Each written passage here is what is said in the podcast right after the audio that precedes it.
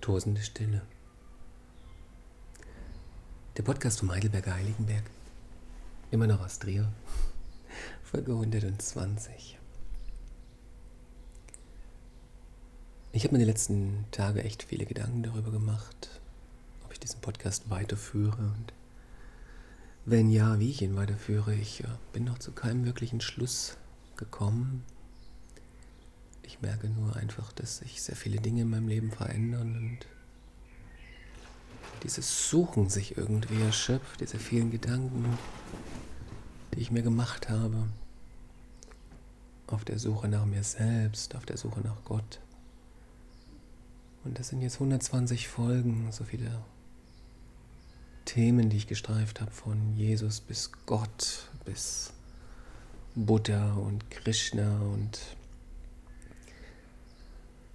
es sind jetzt acht Jahre, äh, in denen ich irgendwie mehr oder weniger bewusst auf dieser Reise bin. Das alles begann 2012 mit meiner Überfahrt über den Atlantik und in dieser ja, direkten Konfrontation mit, mit der Natur, mit den Wellen, mit mir selbst.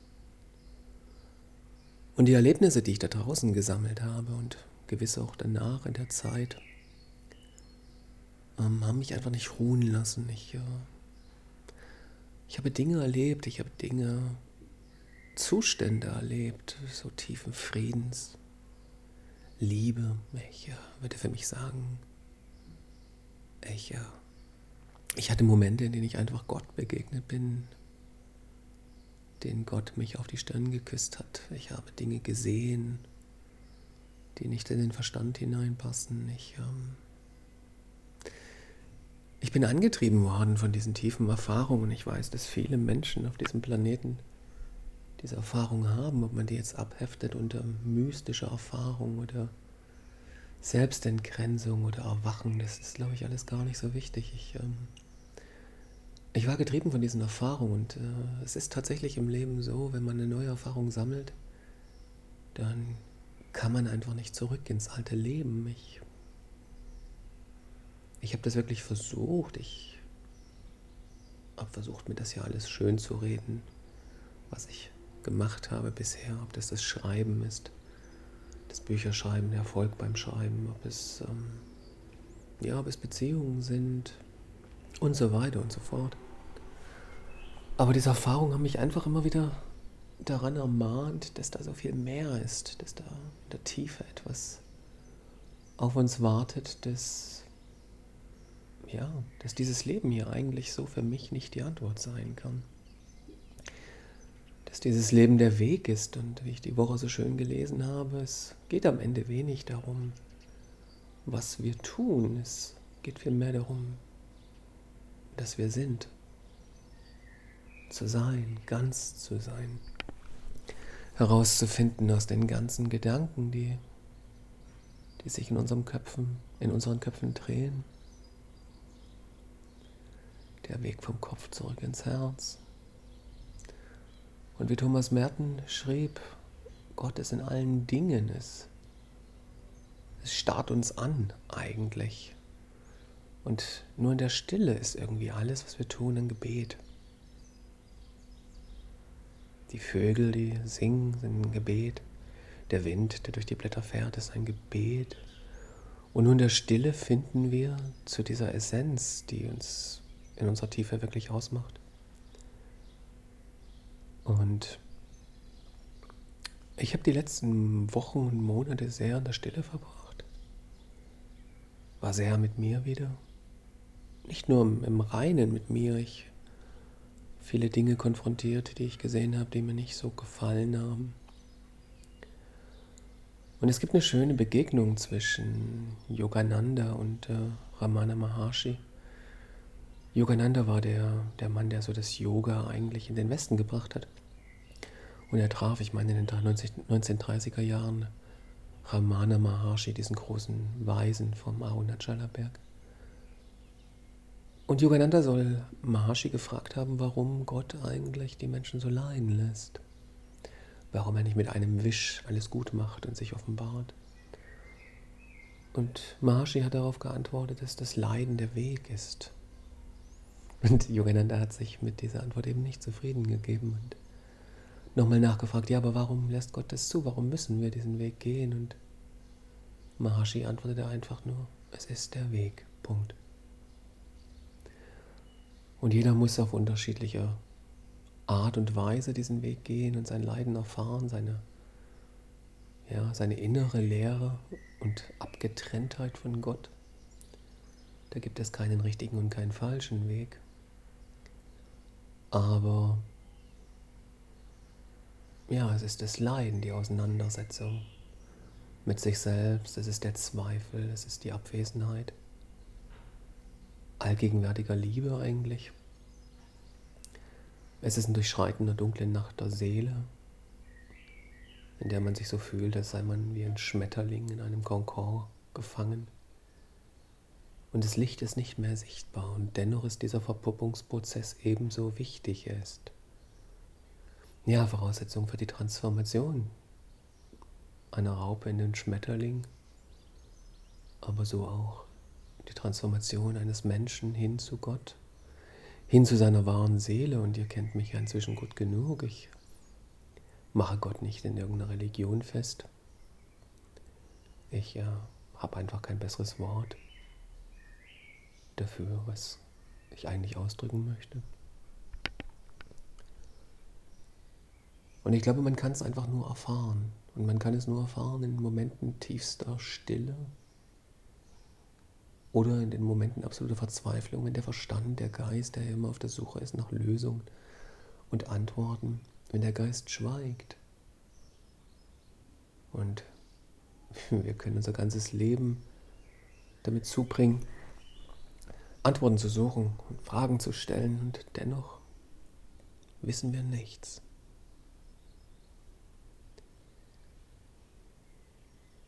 Wir sind gefangen in unseren Vorstellungen, dem in dem Vorstellbaren und meinen, das ist alles, was existiert. Und es ist eben nicht so. Das Vorstellbare ist wie so ein Gefängnis, in dem wir weilen und darin meinen wir, dass wir jemand sind, dass wir groß und bedeutsam sind, dass wir Gutes tun und vor allem, dass wir etwas wüssten.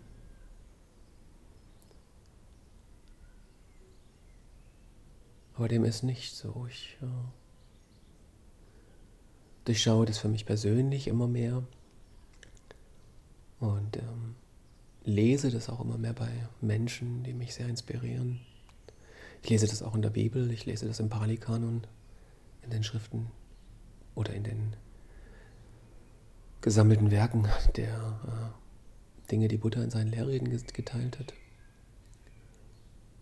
Es gilt hier tatsächlich, sich seiner misslichen Lage bewusst zu werden, wie Jesus sagte sich seine Sünden anzuschauen, zu erkennen, dass tatsächlich hier auf dieser Erde wenig, ganz wenig bedingungslos ist. Und das, das meiste, was wir tun, durch unser Ego getrieben ist. Dass sozusagen alles, was wir mit Macht und äh, Kontrolle tun, dass das einen Preis hat. Und wenn wir diesen Preis bezahlen, oder andere bezahlen ihn ja oft, dann geht es uns gut, aber das gesamte System kippt auf der anderen Seite irgendwie ins Gegenteil.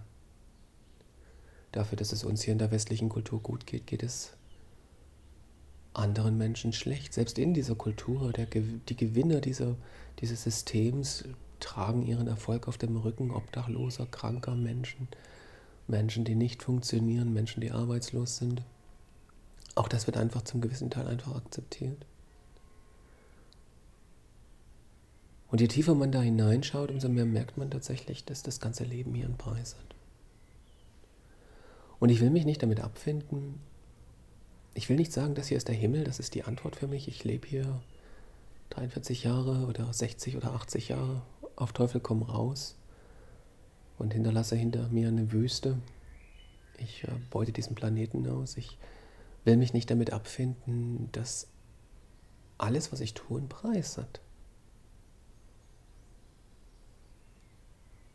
Wenn ich glücklich bin, weil ich viel zu essen habe, dann müssen für dieses Essen Kreaturen sterben. Ich will mich nicht damit abfinden. Das kann nicht der Himmel sein, sozusagen, im übertragenen Sinne.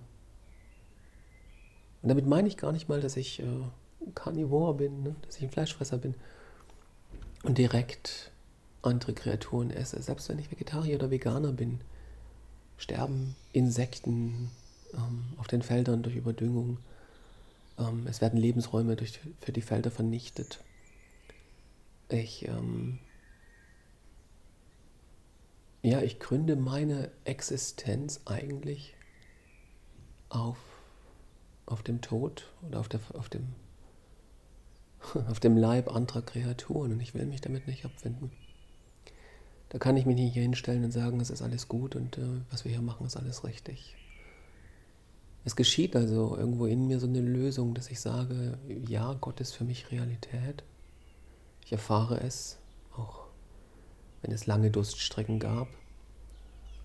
Aber ähm, Gott mahnt mich daran, so wie mich Jesus daran mahnt und Buddha daran mahnt, dass das Leben hier nicht die Antwort ist. Das heißt nicht, dass wir dieses Leben in die Ecke werfen sollen und uns irgendwie an den nächsten Baum hängen, damit wir bei Gott sind. Nee, ich glaube nicht, dass das so funktioniert.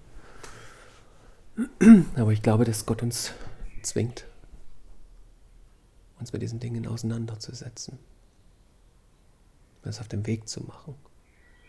Und der Weg zu Gott entsteht im Gehen. Und so wie wir auf Gott zugehen, so kommt Gott uns entgegen. Ich ja, bin da einfach überzeugt davon, ich erlebe es an mir selbst. Und ähm, bin da wieder irgendwo bei der Bibel, beim breiten und beim schmalen Weg. Der breite Weg ist einfach zu gehen, er ist gepflastert mit Dingen, die uns das Leben leichter machen, Fortschritt, Technologie. Er ist ähm, volle Unterhaltung, ständiger Beschäftigung mit irgendwas. Er ist voller materieller Dinge, die uns Reichtum versprechen. Er ist voller Geld, Erfolg. Und die meisten Menschen gehen diesen Weg. Und er führt nirgendwo hin, er führt in die Verdammnis. Und dann spricht die Bibel eben vom schmalen Weg, der zu uns selbst führt, der zu Gott führt, der ins Leben führt, aber der ja schwer zu gehen ist. Es ist der Weg des Leidens, der Auseinandersetzung, ja, mit den Dingen so, wie sie sind. Und ich habe die letzten Monate mich einfach sehr intensiv nochmal nach innen gewendet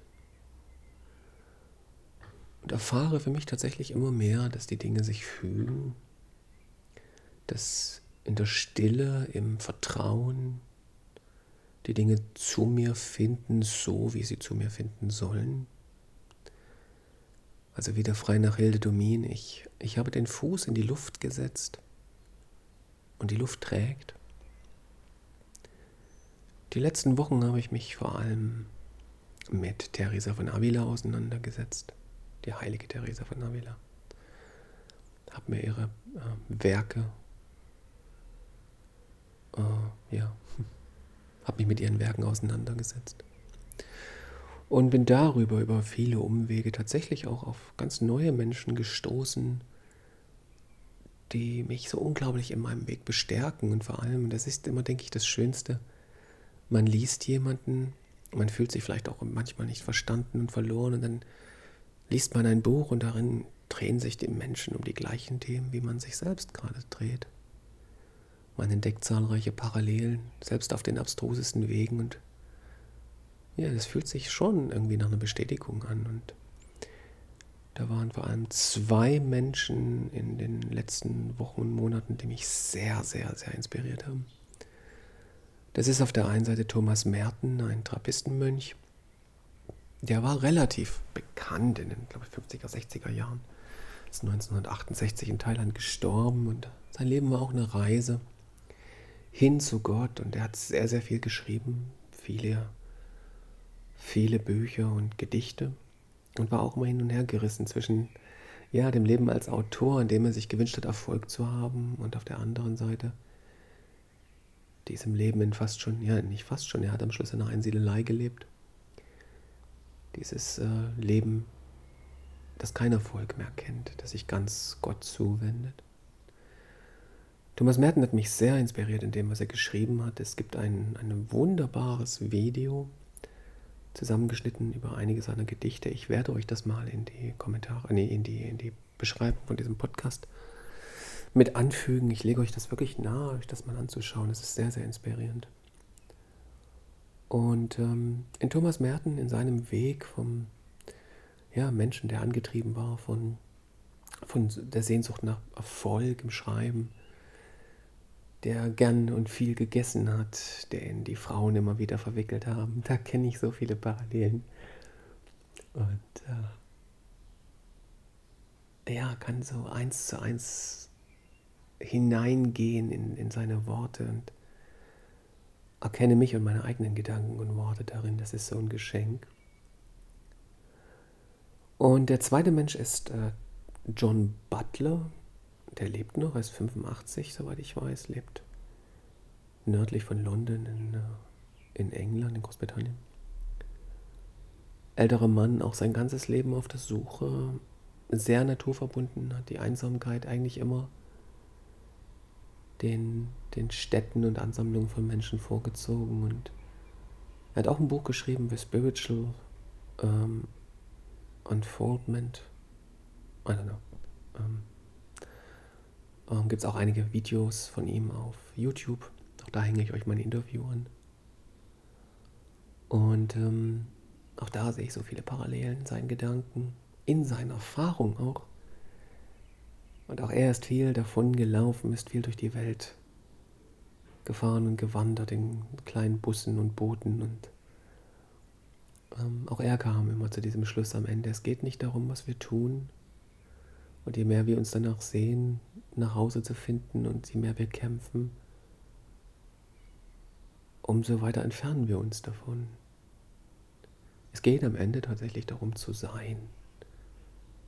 Es geht um die Stille. Es geht ja um die einfach um die Aufmerksamkeit und Präsenz im Augenblick. Und den, den Augenblick, den können wir immer und überall erfahren. Es ist nicht so. Es ist immer hier und jetzt. Und in dieser Stille warten alle Antworten. Das ist das, was ich im Moment erfahre. Ich weiß auf vielen Wegen nicht, wie es weitergeht. Es ist so wirklich für mich im Leben so ein Punkt erreicht, wo alle Pläne abgeschnitten sind. Ich, ähm, ich kein klares Bild mehr vor Augen habe, wofür und wohin. Und ich merke, es geschieht so ein völliges Hineinfallen in die Stille, ins Vertrauen. Und dann merke ich, gehen einfach die Türen auf. Und dann passieren die Dinge, wie sie passieren sollen. Mir begegnen die richtigen Menschen, die richtigen Bücher, die richtigen Möglichkeiten, die ich dann einfach ergreifen werde, wenn ich reif dafür bin. Und es sind Kleinigkeiten. Es ist äh, ja die, die Tage fast, ja, fast jeden Tag tatsächlich passiert. Weil ich hier gerade am Balkon sitze. Ich, äh, ich setze mich dann raus in die Stille, genieße die Sonne, und merke, wie ich innerlich immer mehr zur Ruhe einfach finde. Und, und dann setzen sich so Vögel neben mir hinauf. Ich habe so ein kleines Geländer am Balkon. Und dann sitzen da Amseln, ein Star war letztens da, eine Elster. Sitzen da einfach ein paar Zentimeter von mir entfernt und ich kann diesen Vögeln in die Augen schauen. Das ist so überwältigend. Und man fühlt sich so verbunden, man fühlt sich so ja, überwältigt vom, vom Wunder des Lebens. Das ist gar nicht in Worte zu packen. Und dann gibt es auch Momente, in denen keine Vögel kommen, in denen ich einfach in der Dunkelheit weile. Auch das ist ein, ist ein Satz, den sowohl John Butler als auch Thomas Merton äh, mehrfach in ihren Büchern ähm, notieren dass der Mensch im Kern leer ist und dass der Mensch im Kern einsam ist. Und dass wir das einfach überspielen. Es wirkt im Unbewussten, aber im, im, Oberflächlichen, im Bewussten sind wir immer auf der Suche nach Bestätigung. Wir sind immer auf der Suche danach, ähm, uns irgendwie mit irgendeiner Handlung zu definieren. Wir irren umher wir kämpfen, wir ringen. Und das ist eigentlich nach Thomas Merton auch so der Beweis dafür, dass der Mensch in seiner Tiefe eigentlich nicht existiert. Er muss ständig ringen um Existenz. Und dann geht es am Ende doch, auch wenn wir das Gefühl haben, wir retten die Welt, und das haben beide versucht, ganz konkret die Welt zu retten, vor allem als sie noch jung waren. Vor allem John Butler, der auch in der, äh, der, der ökologischen Landwirtschaft einer der Pioniere mit war, der dann sagt, ja, aber am Ende, es geht doch immer nur um mich, um meine, um ich. Es geht immer ums Ego. Und das meiste, was uns in der Welt begegnet, ist ja eine Projektion des Egos das ein künstlerisches Ego ist, ein arbeitendes Ego, ein, ein in der Natur verweilendes Ego, ob es ein romantisches Ego ist. Es ist immer nur ein Ego. Und am Ende geht es immer nur um uns selbst. Und wir fallen diesem Zauber einher und meinen, wir sind frei von Ego, wir sind selbstlos und bedingungslos. Und auch da bediene ich nochmal Jesus, der, der uns immer ermahnt hat, uns unserer unserer misslichen Lage eben bewusst zu sein, zu merken, dass das Wahrhaftige nur vom Herzen kommen kann, dass das Wahrhaftige, das Bedingungslose tatsächlich nur ja, Gottes Tat ist. Und dass der Geist mit seinem moralischen Finger, mit seinen Regeln und Gesetzen und Normen, ähm, dass das immer ein, Faul ein Falschspiel ist am Ende. Das heißt, dass das wirkliche Sein, das in unserer Mitte verweilen, ist immer am Ende ein, wie soll ich es ausdrücken? Es ist ein Handeln, Jesus hat gesagt, er ist Gottes Werkzeug. Ne? Das hört sich sehr hart an, aber da ist etwas dran. Es ist der Moment, wenn wir aufhören, etwas sein zu wollen und einfach sind und die ganze Schöpfung, das ganze Universum, wenn Gott durch uns handeln kann. Dann ist es rein. Dann begegnen wir uns selbst. Und dann begegnen wir uns selbst auch im anderen, im Nächsten. Und das kann man nicht erzwingen, das kann man versuchen. Man kann, kann sich vornehmen, morgens äh, selbstloser zu sein, man kann meditieren, man kann ins Kloster gehen, man kann tausend Dinge gehen, äh, äh, geben und versuchen, aber am Ende steht die bittere Erkenntnis, dass wir es aus eigener Kraft nicht schaffen. Wir können nicht aus eigener Kraft erleuchtet werden, wir können nicht aus eigener Kraft erlöst werden, wir können nicht aus eigener Kraft selbstlos sein. Es ist immer der Geist, der ein Ziel vor Augen hat. Und dann, ähm, es ist aber also am Ende nichts, was wir tun können. Dann kann man natürlich sagen, ja gut, warum begibt man sich dann überhaupt auf den spirituellen Weg? Dann sind ja all die Menschen, die das gar nicht machen, ja schon viel, viel näher an der Wahrheit. Auch das kann man so nicht stehen lassen, denn auch die Menschen, die nicht spirituell sind, tun ja ständig irgendwas.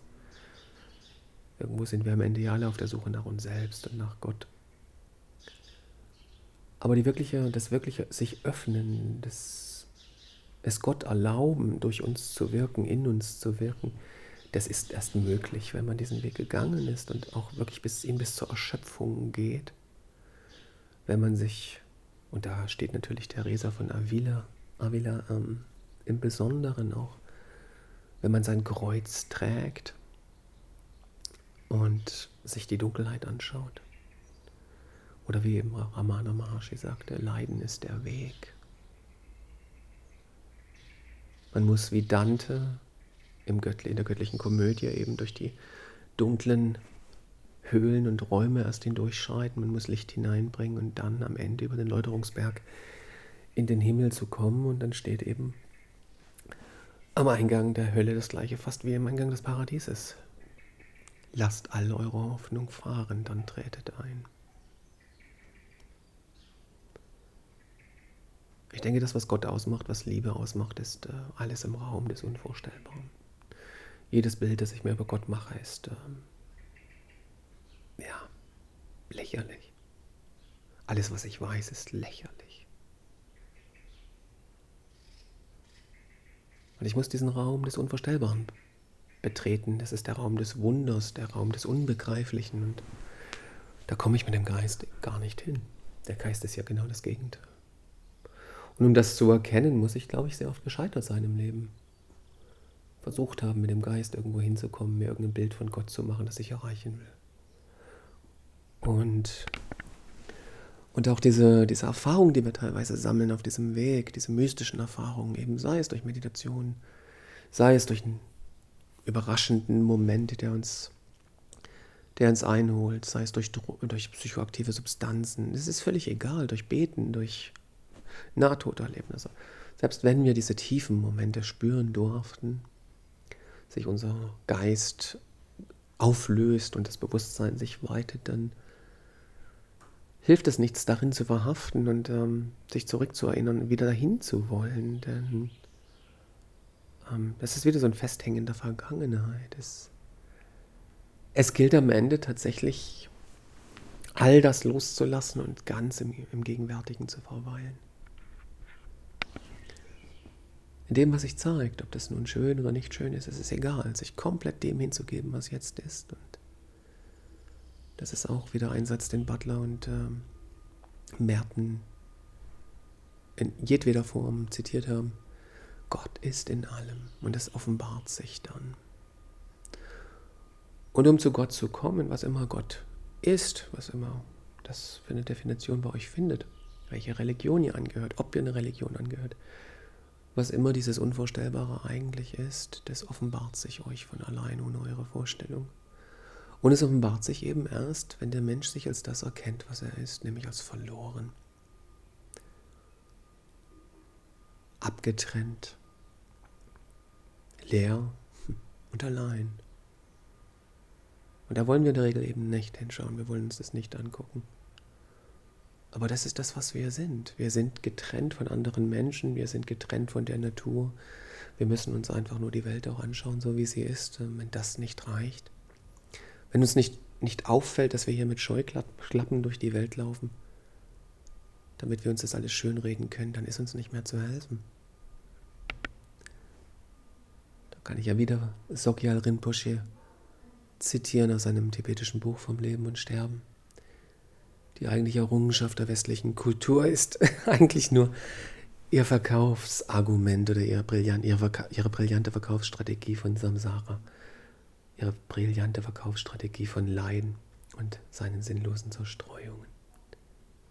Sich das ja alles schönreden und äh, Scheuklappen aufsetzen und vergessen, was sonst so in der Welt passiert bis uns dann das Dunkle irgendwann wieder einholt. Dann, wenn wir krank sind, dann, wenn Corona durch die Gassen zieht, wenn es Aufstände gibt wie jetzt, wegen Rassismus. Ähm, ja, wenn uns die Realität irgendwann wieder überholt. Ich komme für mich immer mehr zu dem Schluss, dass dieses Leben ja nicht die Antwort ist. Und äh, wir also für mich jedenfalls, ich würde sagen, es ist die wichtigste Entscheidung, die wir im Leben zu treffen haben.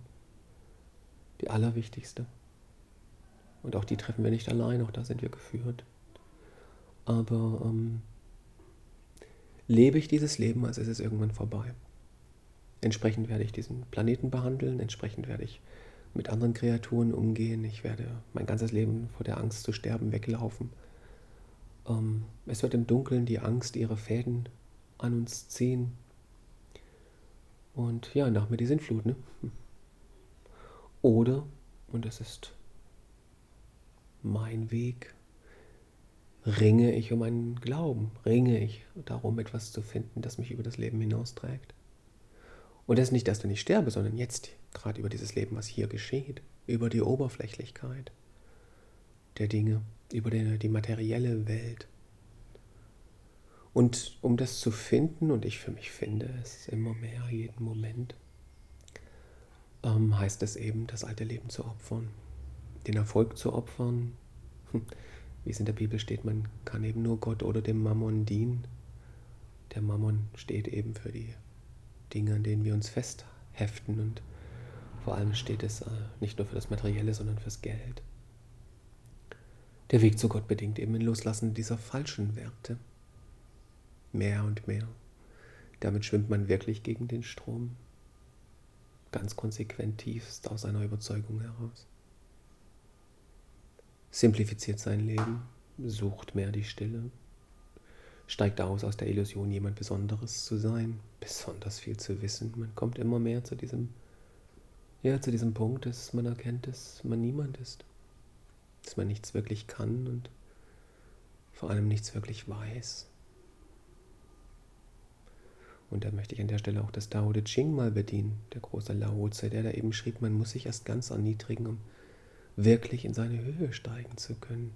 Die, die hinaufstreben, die fallen alle hinunter. Und die, die sich hinunter begeben, sie werden emporgehoben, schreibt Lao Tse. Das steht genauso in der Bibel und ähm, in vielen, vielen Werken, die mich sehr geprägt haben das eigene Nichts erkennen, die eigene Lehre erkennen, die Illusion der Gedanken erkennen. Dieses Selbstbild, das wir von uns haben, einfach komplett gegen die Wand zu schlagen, damit es kaputt geht. Es ist lächerlich, was wir denken, was wir sind. Das, was wir wirklich sind, ähm, was wir im Auge Gottes sind, ist so viel mehr. Und es kann erfahren werden, keine Frage, aber es kann nicht verstanden werden und es kann nicht mit, mit dem Seziermesser des, des Verstandes betrachtet werden. Das geht nicht. Man kann es nicht auseinandernehmen. Wir sind mehr als dieser Körper, mehr als dieser Geist. Wir sind mehr als Name, Nummern, irgendeine Statistik. Wir sind äh, so, so viel unvorstellbar mehr.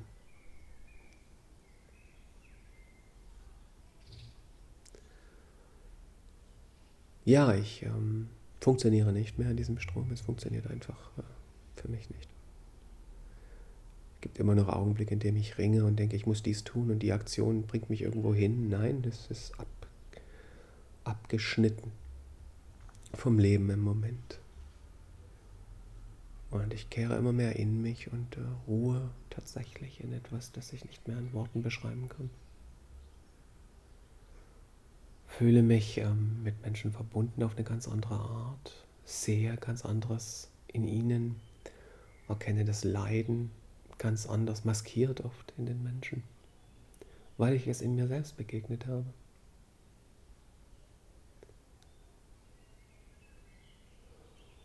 Und mir wird einfach bewusst, dass diese Entscheidung, ob wir nun hier dieses Leben leben, als sei es irgendwann vorbei. Und ich meine, wir bekommen das von Kleinkind auf erzählt. Wir, wir werden in die Schulen gesteckt, wie in Gefängnisse. Es klingelt jede Stunde. Wir müssen uns hinsetzen, irgendwelchen Stoff wie Bücherwürmer in uns fressen und äh, das nützt ja nichts, wenn uns dieses Wissen nicht irgendwann zur Transformation, zum Schmetterling führt, richtig? Wir lernen auswendig, wir bekommen erzählt, was die Ideale der Gesellschaft sind, was die Ziele sind, was die Möglichkeiten sind. Wo bitte ist die Seele, wo ist Gott, wo ist, wenn es denn existiert, aber ne, natürlich sagen wir, es existiert nicht, weil wir haben ja nichts anderes beigebracht bekommen. Und man kann sich über die Säkularisierung streiten, ob das ähm, gut oder schlecht ist, dass wir die Kirche aus den ja, Staatsgeschäften und aus der Bildung verbannt haben. Ich bin kein, kein bedingungsloser Freund irgendeiner Ideologie. Ich halte das Christentum mindestens genauso für gefährlich, wie ich den Kapitalismus für gefährlich halte oder, oder ähm, jedes andere System, in dem man sich unterordnet. Also ich bin kein Freund per se irgendeiner Religion, aber ich bin ein Freund Gottes und finde dahingehend in jener Religion etwas, ähm, das mich bestätigt. Und es ganz zu verbannen aus, aus dem Leben halte ich für töricht. Wie der Buddha eben sagte, ne, jede Lehre ist am Ende nur ein Floß, das uns über den, Boot, äh, über, den, über den Fluss bringt. Aber auf der anderen Seite des Flusses muss man es ja dann auch loslassen. Das nahm ja Buddha auch immer für sich selbst in Anspruch zu sagen. Ja, am Ende musst du den, den, den, den Buddha auch zurücklassen in meine Lehren. Auch ich bin ähm, nur ein, ein Krückstock. Und so kann jede Religion uns die Tür öffnen, aber es steht ja in, ne, in der Bibel, die, die suchen. Suchet und ihr werdet finden. Klopft an, euch wird aufgetan. Da steht nicht, dass das Glauben reicht, sondern ihr müsst suchen. Die, die suchen, die finden, nicht die glauben. Und das kann man jeder Religion tun. Jede Religion kann uns eine Tür sein. Aber wir müssen aufpassen, dass aus den, diesen Türen eben keine Drehtüren werden. Gott ist, äh, schreitet über jede Religion hinaus. Und ob da nun ein Iman oder Imam von Gott predigt oder ein Priester, ähm, auch das ist nicht Gott. Es ist ein Fingerzeig auf den Mond, aber es ist nicht der Mond. Und den Mond kann man nur erfahren, indem man in der Stille weilt. Und genau da will, will die Gesellschaft und will das System nicht hin. Du sollst dir nicht still sein, du sollst immer beschäftigt sein. Mit Aufgaben, mit Zielen, mit Träumen und Hoffnungen. Und die sind natürlich so verlockend. Ja, nur die fantastische Liebe und der perfekte Job und wir sind immer am Rotieren. Und wenn das nicht funktioniert, dann gibt es ja immer noch Plan B, nämlich dann sollen die Ängste dich dominieren. Die Existenzangst, die Sorge um Geld und Obdach. Ähm, es ist ein grausames Spiel. Hier hat jedes Glück, jeder, jeder Erfolg hat hier einen Preis. Und für Gott hat nichts einen Preis. Auch da steht in der Bibel so schön, siehst du nicht die Vögel, sie sehen und sie ernten nicht und haben doch genug zu essen. Ich denke, dass wir wirklich auf diesem Weg bekommen, was wir benötigen. Das, was wir wirklich brauchen, um nach Hause zu finden, wenn wir uns ganz Gott hingeben. Und diesen Weg zu uns selbst auch gehen einfach, wenn wir Gott in unserem Herzen verwirklichen. Und es hat viel mit Scheitern zu tun, zu erkennen, dass ich es per Willenskraft nicht kann, dass ich es per Gedankenkraft nicht kann, dass ich nichts verstehe, dass ich, also dass mein Wissen absolut bedeutungslos ist. Ich ähm, mag dieses Bild einfach immer mehr, dass wir dieser Welt ein, ein Netz überwerfen und dann zählen wir die Maschen. Das ist unser Wissen, das ist unsere Wissenschaft. Natur- und Geisteswissenschaft. Und wir halten diese Maschen für die Realität. Dann ist eben der Mensch fünf Maschen hoch und drei Maschen breit. Aber wer ist vier breit, dann ist er zu dick. Ne? Und ist er zwei breit, ist er zu dünn. Aber der Mensch an sich ist maßlos. Nicht im Negativen, sondern er ist frei von jedem Maß. Und auch das steht in der Bibel übrigens. So wie ihr ähm, messt, so werdet ihr gemessen, daran werdet ihr gemessen. Euer Maßstab, den ihr an die Welt anlegt, ist der Maßstab, an dem ihr selbst gemessen werdet am Ende. Und wer sich hier nur für einen sterblichen kleinen Menschen hält, der... You get what you believe. Du bekommst das, was du glaubst. Du bist, was du glaubst. Umso wichtiger ist es, dass wir uns genau überlegen, was wir eigentlich glauben. Meine Lebenserkenntnis im Moment ist einfach die, dass ich sehe, dass, dass ich an nichts mehr glauben möchte. Das hört sich erstmal total depressiv und schlimm an. Ich meine das nicht so. Ich möchte ähm, das Wunder des Augenblicks erleben. Ich äh, möchte mir kein Bild mehr von diesem Efeu machen, der da drüben an der Wand hochwächst. Es ist in, in sich so viel mehr, als ich mir das vorstellen kann. Und ja, es ist dienlich, meine Steuererklärung zu machen, äh, mit Zahlen rechnen zu können und mit Menschen kommunizieren zu können über einen Podcast. Das ist alles richtig, es hat alles seinen Raum, Wissenschaft, Sprache. Aber ähm, wenn es anfängt, uns zu definieren, dann sind wir verloren. Das ist die Gefahr des Fortschritts auch. Er überholt uns irgendwann und nimmt alles aus der Vergangenheit mit sich hinfort und äh, zerstört es, was vielleicht gut war. Und ich habe sehr viel Zeit vor Computern verbracht, sehr viel Zeit äh, Informationen, sehr, sehr, sehr viele Informationen im Leben aufgesaugt. Technik war immer ähm, für mich wichtig. Im Moment, ich habe nicht mal mehr ein Notebook, auf dem ich tippen kann. Meine Tastatur ist kaputt. Ich habe da überall Aufkleber drauf und die Tasten, Tasten umgemappt. Ich bin selbst über mich erstaunt, wie wenig man eigentlich braucht, damit was zu verbringen, um, um ja, um, um wieder dieses, auch dieses Erleben einfach zu haben, das wir als Kind hatten sich über diese Kleinigkeiten einfach zu freuen und ähm, die vielen Millionen Fügungen in jedem Augenblick zu, zu sehen, das Schicksal, wie es seinen Weg geht.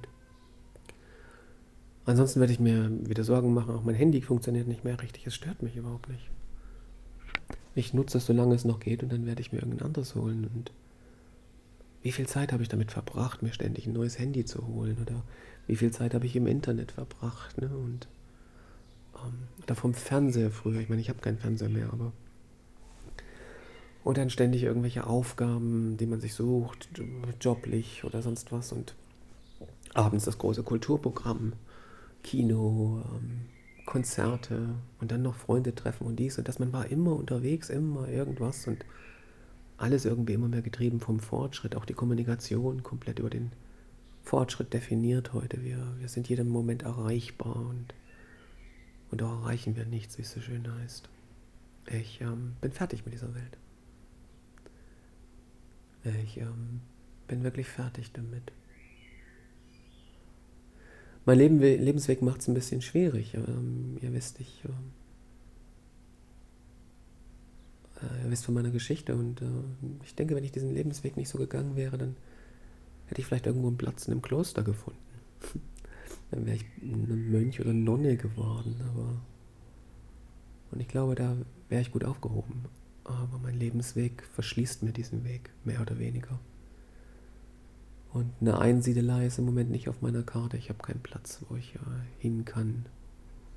Also stehe ich schon in der Mitte des Lebens, arrangiere mich damit und will auch gar nicht die komplette Isolation. Das ist äh, für mich auch nur davon laufen im Moment. Ich möchte äh, schon im Leben weilen, einen Mittelweg finden, der gehbar ist. Ich möchte auch nicht alleine sein. Das ist die völlig falsche Botschaft.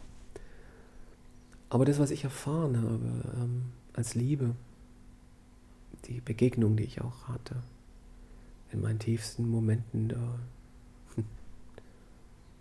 ja, tiefsten Moment mit Gott, würde ich sagen. Das, was ich erfahren habe als, als, als Liebe, als Geborgenheit, es überschreitet in, in tausendfachem Maße all das, was ich in einem Menschen finden kann, der, der einfach nur durchs Leben fließt und viel Geld verdienen will, in Urlaub fahren will und morgen das und dies und jenes und ich, ähm, ich möchte nicht allein sein, aber ich ziehe dann doch die Gesellschaft mit Menschen vor, die ähnlich funktionieren wie ich. Menschen, die in der Stille weilen, Frieden ist ein ganz großes Thema, die mich, mich, ähm, die mich so sein lassen, wie ich bin und die ich so sein lassen kann, wie sie sind. Und mit denen man einfach in einem tiefen Gefühl stehen kann, zu wissen, dass man, ähm, dass man hier nur eine begrenzte Zeit verbringt, dass die Beziehung auch nicht die Antwort ist sondern einfach der, der Prozess des Suchens. Jemand, der mich begleitet und den ich begleiten kann. Und eins ist mir immer wichtiger geworden im Leben. Und ich komme wirklich aus der anderen Richtung. Ähm, ich hatte mit Gott und Religion und all dem nichts zu tun. Ich ähm, komme aber immer mehr zu dem Schluss, ein Mensch, der in seinem tiefsten Inneren kein Glauben hat, ähm, mit dem kann ich nicht äh, zusammen verweilen. Das funktioniert nicht.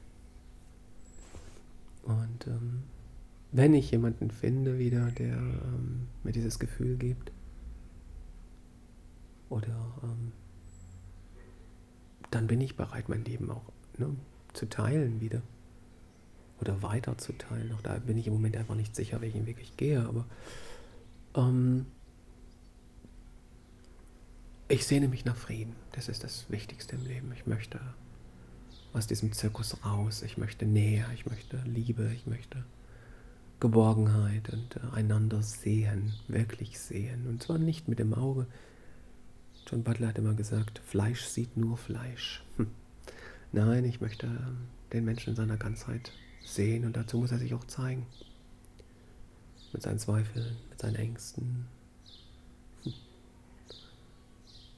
Also ich strebe nicht nach Isolation und Einsamkeit, gar nicht aber schwimme nicht mehr mit, kann, funktioniere nicht mehr in dieser Welt. Diese Welt ist in vielen Dingen für mich falsch, oberflächlich und sie ist verloren.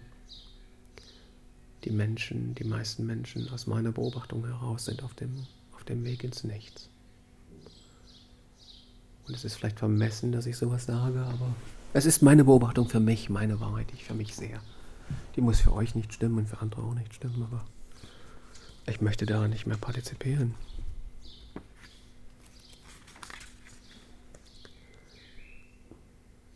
Ja, Stille. Hm. Dreht sich auch. Ich habe gerade mein Notizbuch hier. Wieder viel reingeschrieben die Tage beim Lesen und sehe gerade überall geht es um Stille. In silence, God ceases to be an object and becomes an experience. In der Stille hört Gott auf, irgendein Objekt zu sein, irgendetwas zu sein und er wird in eine reine Erfahrung. Oder hier. Die Sprache Gottes ist die Stille und sein Wort, das ist die Einsamkeit. Das sind Sätze von äh, Thomas Merton. Here's an unspeakable secret. Paradise is all around us and we do not understand. Hier ist ein unaussprechliches Geheimnis. Das Paradies ist überall um uns herum, aber wir verstehen es nicht. Stop thinking. Start looking. Hör auf zu denken. Beginne zu sehen. Hm. Bin auch gerade echt gesegnet mit diesem ähm, mit, ich, ihr kennt das bestimmt, man liest irgendwas und denkt, wow, ja, genau, das ist es in, das ist es in perfekter Wortform. Und ich komme gar nicht momentan hinterher, diese klugen Sätze zu notieren in den Büchern, die ich so lese. Und hm. Genau, und hier ist dieser Satz, den ich gesucht hatte von äh, John Butler. Es existieren zwei Arten der Wahrnehmung, aber Fleisch sieht nur Fleisch.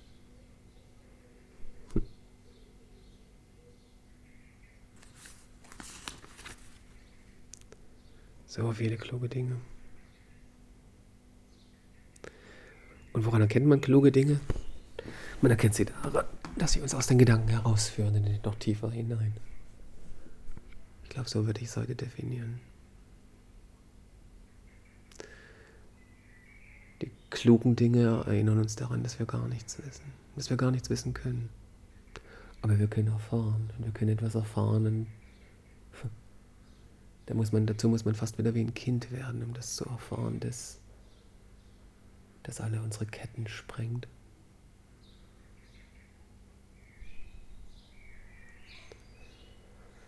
Ja, das sind meine Gedanken im Moment. Von daher, ich weiß nicht, wie ich diesen Podcast weiterführe. Ich, ähm, das Abo läuft auch aus auf Soundcloud im August oder im Juli, ich weiß gar nicht genau, irgendwann demnächst. Mhm. Ich denke, ich habe nicht mehr viel Kluges zu erzählen. Ich, ähm, es erschöpft sich. Es ist ja auch so ein repetitives Wiederholen der Gedanken. Auch da hat Merten den schönen Satz geschrieben, am Ende deines Notebooks wirst du feststellen, dass du die Wahrheit schon am Anfang eigentlich gesehen hast. Und ähm, nur nicht verstanden. Und so ist ein bisschen mein Podcast, wenn ich so zurückdenke an die ersten Folgen. Da ist viel Richtiges drin, aber durchdrungen habe ich es noch nicht. Und dann wiederholt man es über 120 Folgen und fünf Jahre oder sechs Jahre, ich weiß nicht, wie viel es jetzt sind. Dann muss man nicht fortführen.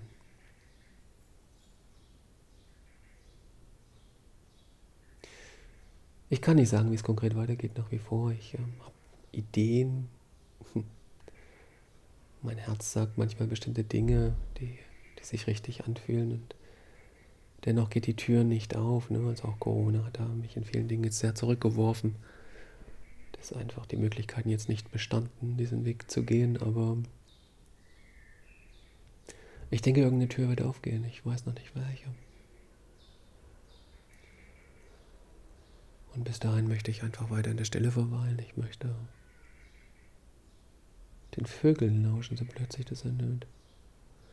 Ich möchte nicht mehr ins Ende der Welt reisen und irgendwelche Länder besuchen und ähm, das ist alles ein Weglaufen, das ist alles ein Zerstreuen, ist alles, was wir suchen, ist hier im Moment, ist im Augenblick. Einfach präsent sein. Und dann offenbart sich etwas, das ist so tief, das ist so unbeschreiblich.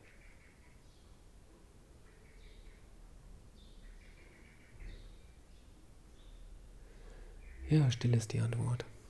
Und ich glaube, man muss sehr laut gewesen sein, um den Wert der Stille wirklich zu erkennen und sie zuzulassen. Und ich glaube, man, man muss viel wissen wollen, um am Ende zu erkennen, dass man nichts wissen kann. Nur erfahren.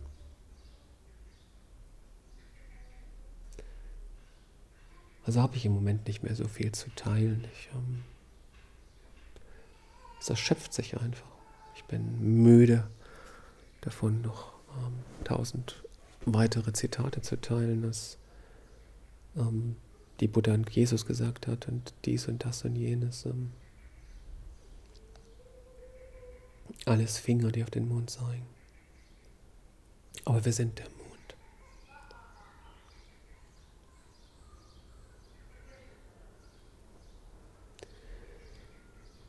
jetzt in dem Moment startet tatsächlich mein Handy neu. Warum auch immer. Vielleicht ist es jetzt doch endlich, endgültig kaputt. Wir werden sehen, was passiert. Also ich hoffe, dass lasst mal wieder als Update durchgehen. Ich weiß ja, einige von euch machen sich immer Sorgen, wenn ich mich da nicht melde. Und äh, ich weiß, einige verstehen mich von euch. Sind ja doch ähm, einige von euch, einen ähnlichen Weg gehen und die mir auch immer wieder schreiben, dass sie Parallelen erkennen. Vielleicht geht es am Ende gar nicht darum, was ich in diesem Podcast sage, sondern einfach, ähm, dass ich euch einen, einen Spiegel gebe, euch auch selbst ein bisschen zu erkennen und ähm, ja, und vor allem auch dieses Gefühl, dass wir nicht ähm, allein sind auf diesem Weg. Ein Weg in wirkliche Gemeinschaft. Sich im anderen erkennen. Und das ist so schwer. Da kann man 20, 30 Jahre mit einem Partner zusammenleben. Man kann mit ihm schlafen, man kann ihn berühren und küssen und doch kann man nicht in diese Tiefe des anderen eindringen. Dazu braucht es mehr.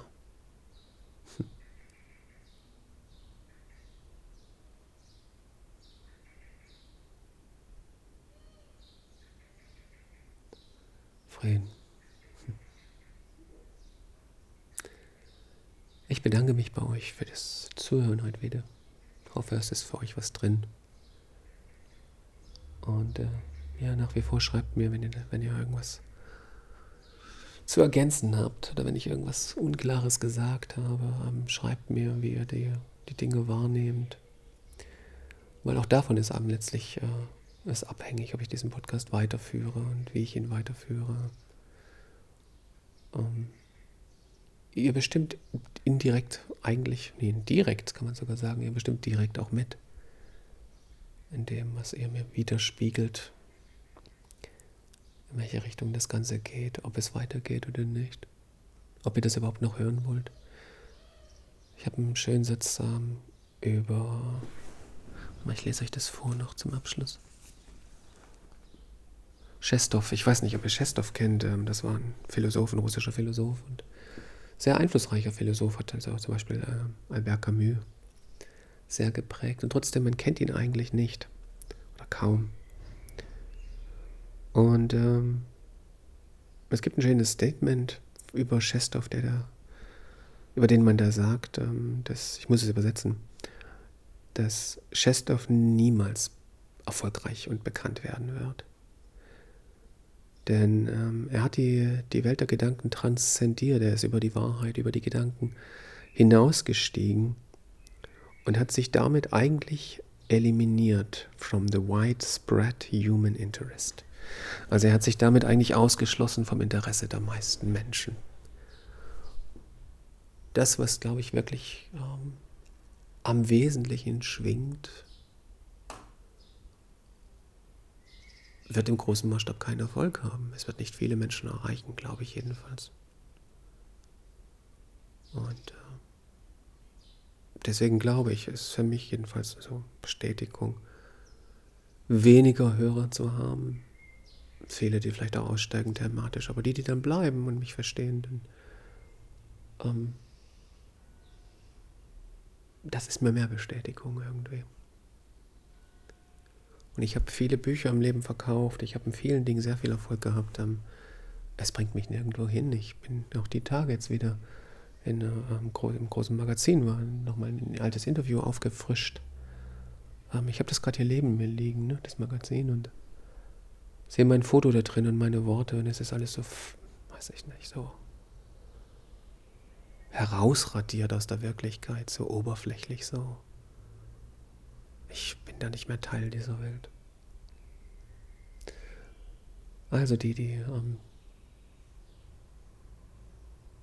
die sich wirklich mit dem verbinden können, was ich noch, noch zu sagen habe darüber, ähm, die heiße ich herzlich willkommen weiterhin mitzuschreiben und diesen Podcast mitzugestalten. Ansonsten denke ich, werde ich mehr und mehr aus dieser ähm, lauten Welt verschwinden. Ich habe auch erstmal Facebook gelöscht und alles. Nicht, weil ich das irgendwie damit ein Zeichen setzen will. Das habe ich oft genug gemacht und bin dann nach drei Wochen wieder rein. sondern einfach, weil es sich für mich tatsächlich erschöpft hat. Ich habe irgendwann, es war gar nicht so lange her, ich saß vor diesem Newsstream in Facebook und war mir einfach bewusst, ich verschwende hier meine Zeit. Es führt nirgendwo hin. Egal, ob ich das, was ich lese, noch das, was ich schreibe.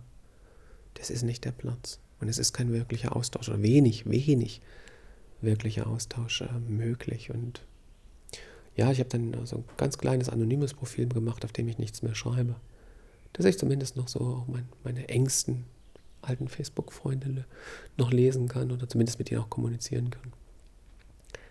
Aber ich bin nicht mehr auf Facebook, ich bin nicht mehr auf Instagram. Ich pflege mein, meine Webseite noch ein bisschen, schreibe da auch ab und zu noch, beziehungsweise teile einfach nur meine Gedanken. Ich schreibe nicht für den Blog. Ich schreibe einfach aus meinem Gefühl heraus und teile das. Aber ansonsten denke ich, ähm, ist die Richtung meines Weges klar.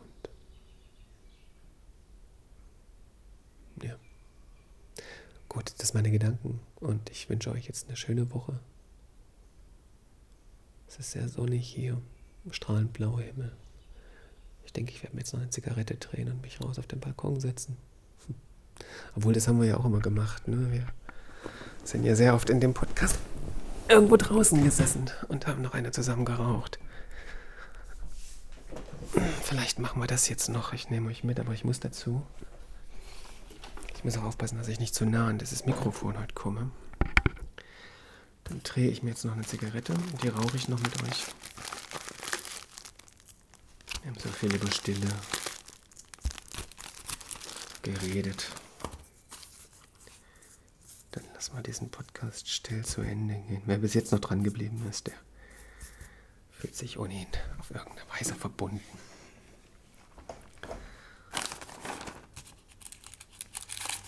Und ich höre das sehr oft, ähm, auch als Feedback immer mehr, dass man das, was ich sage, nicht mehr hören kann oder hören will. Ich anstrengend wäre oder so. Und ähm,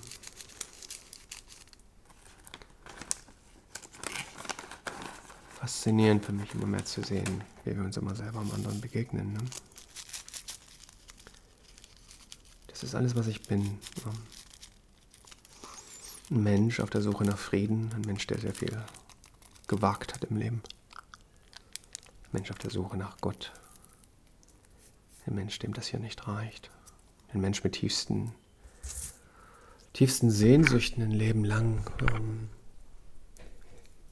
Mensch, der sich oft sehr einsam gefühlt hat, aber der auch äh, das, die Tiefe der Zweisamkeit gelebt und äh, ja, gelebt hat und schätzt. Ein Mensch, der oft versagt hat.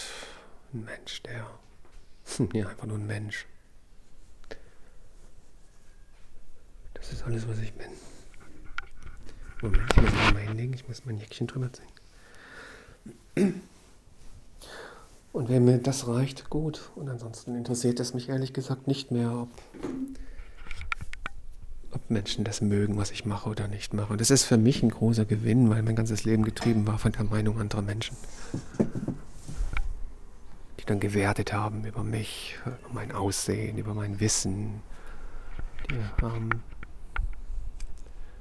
diese Phase beschreite ich tatsächlich gerade.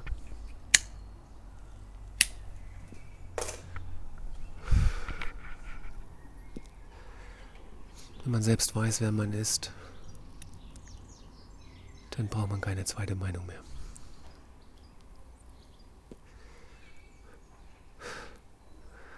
Die Amsel jagt den kleinen Sperling da, die necken sich. Jetzt wäre Videochat natürlich gut, also ein Videopodcast.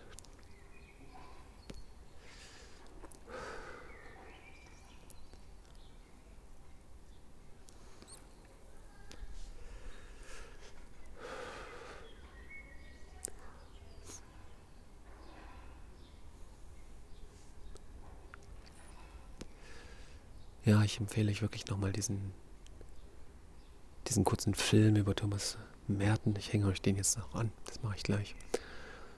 Lasst das mal auf euch wirken. Fühlt euch bestätigt in eurem Zweifel. Der Zweifel ist der Weg. Und stellt euch euren, euren, euren Ängsten, stellt euch euren, auch in tiefen Gefühlen des Alleinseins auch irgendwo. Das ist der Weg.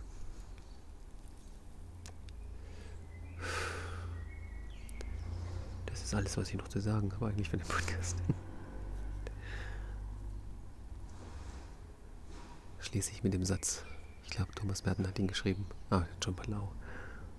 Ähm, ohne Gott macht nichts Sinn.